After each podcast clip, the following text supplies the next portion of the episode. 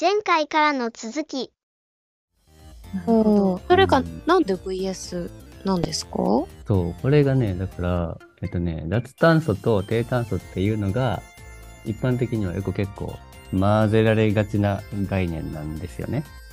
うんうん。でもこの、こうちょっと違いが分かってないと、あんまり、うんなんかね、今後良くないなと思ったので、ちょっとこういうのやりたいなと、まあ思ったわけなんですよ。お、うんちなみにじゃあ今の段階話を聞いて、うんアリサちゃんは脱炭素と低炭素の違いって何って言われたらどう思いますか？違いは何？そうそうそうそう VS って言われてさ、ね同じものではないってことじゃんね。確かに。ねでも、その低炭素の方が、まあ、少しは二酸化炭素があるみたいうんうんうん。うんな。なんか、うん、ゼロではないみたいな。うんうんうん。脱炭素は完全に。ね、すごい。あの、求めてた回答してくれた。え？言った？合ってる合ってるのかな？上ポン先生。どうなんでしょうか？うん、全然いいと思う、いいと思うんですよ。うんうんうんそういう理解でね。そう。で、うん何がポイントかというと、あの、うん脱炭素、低炭素っていうと、なんか、あたかもですね、炭素が悪かのように、悪者かのように、こう、感じる ニュアンスがあると思うんですよね。うん。うん。でもそういう認識でしたよ。マリそうサちゃんも。そうそう。で、まあ、脱炭素っていう、まあ、そもそもネーミングが良くないと思ってて、なんか、うん。炭素が悪いわけじゃないでしょっていうか、あの私たちはそうそう炭素がないともう生きてられないんですよ。ほう。そう人間の体ってすごい炭素含んでるし、うんまあ、もちろん植物もそうなんですよね。で植物はどっちかっていうと二酸化炭素をもう取り入れないと光合成できない、そううんうんううんん。っていうことがあると。で、ねね、その植物が育たなければもう人間ももう終わりじゃないですか。うんそうです炭素を生む人がいなくなっちゃうからね。そうそうそう。そう。だから、脱炭素なんて言ってると、ちょっとね、なんか言い方も悪いし、ナンセンスだなと、まあ私はそう思うわけなんですよ。ほう。だから、脱炭素っていうか、まあ、なんか悪いのは 結局人間じゃないっていう。ああ、なるほど。人間の活動がそんなさ、こう、勝手に炭素を悪者にして、まあやってるわけで、二酸化炭素も、まあちゃんと役割があって、まあいいやつなんだろうと思うんですよ。うん。ああ。日本なんだろう。人間のエゴのことかね、これは。そうそうそうそう、そういうエゴがあるからなんですけど、まあなんでこういう言葉になってるかっていうと、えっとね、なんかまあこれ前提がそもそも経済活動を今のレベルで維持することを前提にしてるっていうのが、まあちょっと問題かなと思なるほど。う。うん。なんかもう、結局、先進国がやってる今の生活っていうのを維持した上で二酸化炭素を減らしていきましょうって言ってる時点でおかしいっていうことですかね。そういうことですね。うん。まあだから、そうそう、金儲けが前提でも、なんかそれを保つには、こう、どうするみたいな、ちょっとこう、小手先、小手先とか言ったら言い方が悪いかもしれんけど、まあそういう、うん、そういう、なんか前提として考えてるっていうのが、もうそもそも、なんていうかさ、おかしいなと思ってますっていうことなんですよね。うん。ああ。はあ、そっか。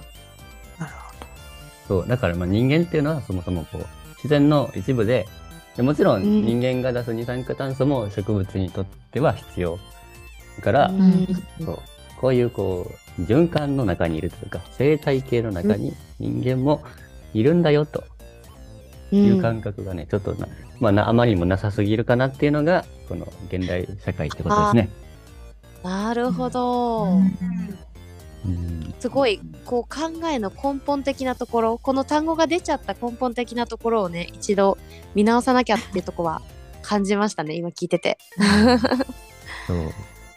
そうなんです。で、ちょっともう踏み、もうちょっと踏み込むと、なんか難しくは、まあ、そんな難しくないけど、こう脱成長っていう概念があるんですよ。ほそう。そう、脱炭素にかけて、脱成長っていう言葉が、まあ、あってですね。これは聞いたことある？どうですか？ありさん。いや、私、これもないですね。あ、ないですか。そう、これもなんかね、うん。普通の成長をするの成長であってますか？漢字そうは。そうそうそう。普通の人間が成長するの成長でやってて、まあ、これは、あの、まあ、俗に言う経済成長っていうことを言ってるわけなんですけど、これ脱成長っていうのが、えー言われて、まあ、最近ベストセラーになった本で、そういうのが、まあ、いっぱい結構ね、あるんで、本屋さんの、ちょっとそういうコーナーもたまにちらっと見に行ってください。はーい。うん、まあなんか、なんやろうな。まあそういう本の紹介とかもね、できればいいなとも思ってるけど、まあ、うんこのね、脱成長っていうのも、なんか現実的じゃないなって言われることが結構あって、うん。なんかね、そもそもうん脱成長というのは、その経済の成長を指してるんですか？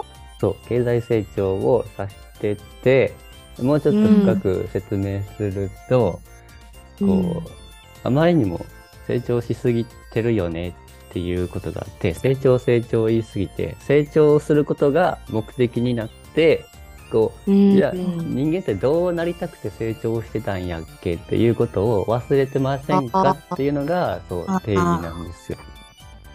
問題定義というかね。うん。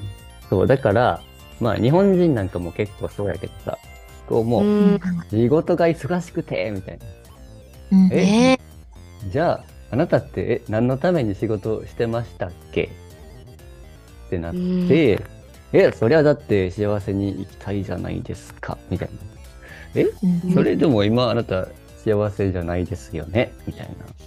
うーん悪循環ですよね。そうそうそうじゃあ何があったら幸せなんですかみたいな。お金があったら幸せですかみたいな。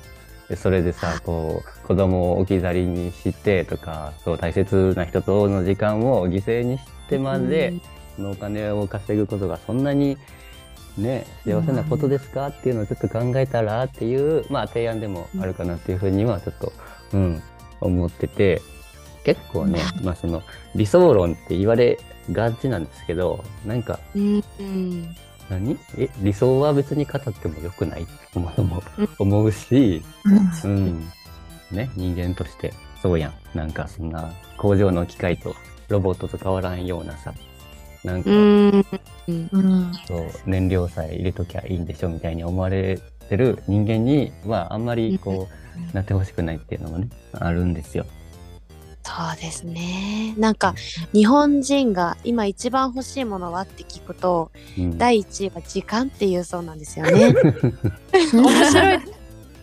そんなの自分で作るものなのになんで手に入らないんだろうっていう、うんもう支配されちゃってるんですよね時間とお金。そうなんですよ。そう。まあもちろんね、お金もないと、まあもちろん生きてはいけないんですよ。それある程度ね。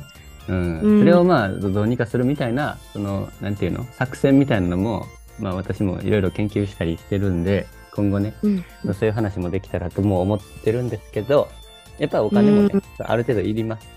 必要です。で、実はまあ、お金自体は、すごい悪いもんじゃなくて、便利なものなんですよ。もともとはね。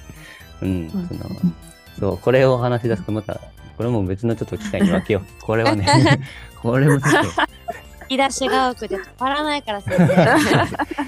と、お金の成り立ちとかから言い出したら、すごい話になるんで、脱線がすごいので戻してください。はい、脱うん成長のそれも、話。そうそうそうそう、置いときますけど、まあ、はいはい脱成長でも、ちょっと考え、なんか脱成長っていうと、そのね、その脱成長論者か、理想論者か、みたいにちょっと言われると思うんで、うんあんまりこう、表で、私は脱成長を推します、みたいなことを言えない風潮っていうのも実はあったりもするけど、うん、ね最近、そうそう、ベストセラーになるような本が出てきたことで、ちょっとずつ変わってるんかなとも、うん、うん思うんですよ。